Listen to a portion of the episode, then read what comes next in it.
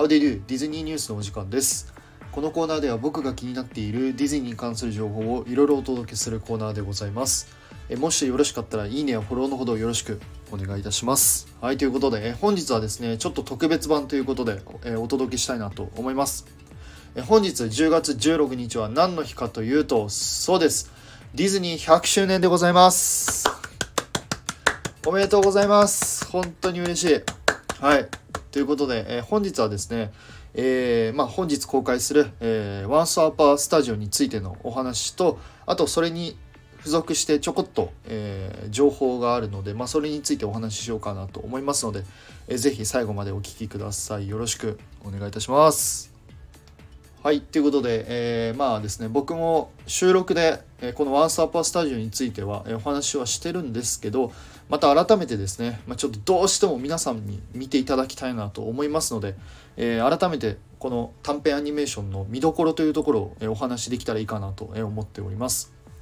で本日10月16日の、え、午後4時にですね、えー、ワンスアパースタジオが、えー、ディズニープラスの方で配信となっております。で今のところ出てる情報ですと、えこの作この短編アニメーションに85作品以上の、えー、大体543キャラクターが出演となっております。えー、で長編アニメーションそして短編アニメーションからそのキャラクターが出ております。まあ、ですので白雪姫から、えー、最新作であった、えー、ミラベルの魔法だらけの家のキャラクターそして短編アニメーションなので、まあ、例えば3匹の子豚とかであったりとかオズワルドですねとかの作品、えー、キャラクターも出演予定となっておりますであと、え、一部のキャラクターがですね、え、セリフも、えー、取り直しとなっておりますでその亡くなってる声優さんもいらっしゃるので、まあ、そういうキャラクターに関してはおそらくそのアニメーションのセリフを持ってきてはいると思うんですけど一部のキャラクターはですね、えー、セリフが取り直しとなっております。でもちろん、えー、全てのキャラクターではないんですけど一部のキャラクターは、え、手書きのアニメーターが、えー、また新たに書き直したりとか、えー、あと CG キャラクターですね。今のところ発表されてたのが、えー、確かラプンツェルとチキンリトルとかは新しく作り直されたみたいです。そしてなんとなんとですね。今回の、えー、作品のために、えー、シャーマンブラザーズのリチャード・シャーマンが、えー、ディズニースタジオのオフィスでピアノ演奏をして、え曲を取り直したみたいです。これはね本当にとんでもないことだなと思っております。もうめちゃくちゃ嬉しいですね。あの知らない方のためにですね、えっと、ちょっとお話ししたいなと思うんですけどこのシャーマンブラザーズという方はですねえっと、ディズニーレジェンドで、まあ、有名どころで言うと「あの It's a Small World」とかあとメリー・ポピンズとかの、えー、楽曲制作をしてる方ですね、まあ、そんな方がまた演奏するということで、まあ、これはねもう本当に、えー、めちゃめちゃ楽しみでございます。まあ、そんなですねあの今回の「ワンスアップスタジオ」はですね本当に見どころがたくさんあるそんな短編作品じゃないかなと、まあ、僕は思っているので、まあ、ぜひ皆さんに見ていただきたいなと思っております。あのもちろんやっぱりあのディズニー作品を今まで見たことない方もいらっしゃると思いますし、え逆に今までねあのディズニー作品をたくさん見てきた方もうあのいろんな方がいらっしゃると思います。まあ、そんな方もねもうみんな多分楽しめるそんな作品になってるんじゃないかなと、えー、僕は思っております。もうほんとねあのディズニーの100周年にふさわしい、えー、素晴らしい、えー、短編作品だと思ってますので、まあ、ぜひ皆さん見ていただきたいなと、え思っております。まあ、僕の方でも、えーとまた短編アニメーションを見た後にまあいろいろねまた小ネタとかトリビアとかがあると思いますので、えー、そういうのを見つけたらまた、えー、ラジオでお話ししたいなと思いますので、えー、そちらの方も、えー、ぜひ楽しみにしてみあぜひ楽しみにしててください。よろしくお願いいたします。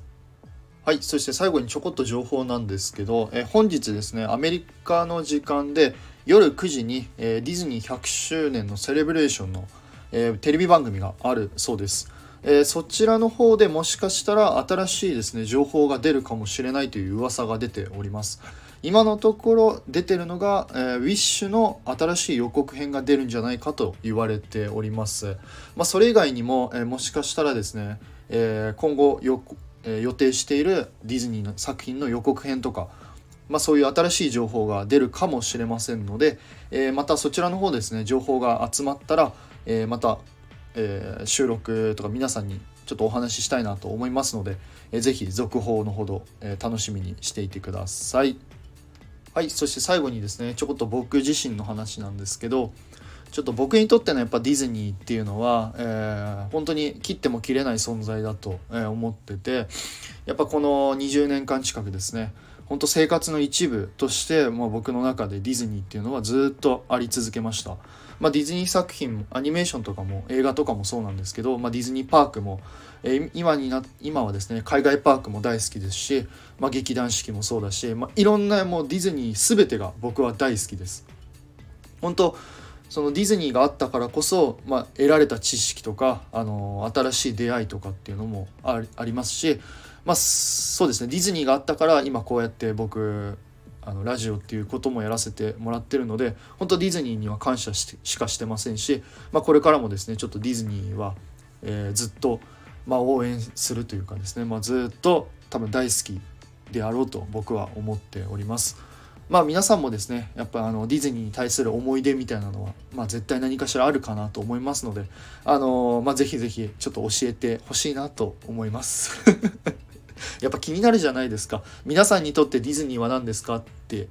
あのやっぱちょっと僕も気になるので、まあ、ぜひあのコメントでもいいですしレターでもいいのであのぜひ教えていただけると嬉しいかなと思っております。はいということで、えー、本日はですね、えー、ディズニーワンスアッパースタジオについてのちょっとお話をさせていただきました。いかがでしたでしょうか、えー、本当ですねディズニー100周年おめでとうございます。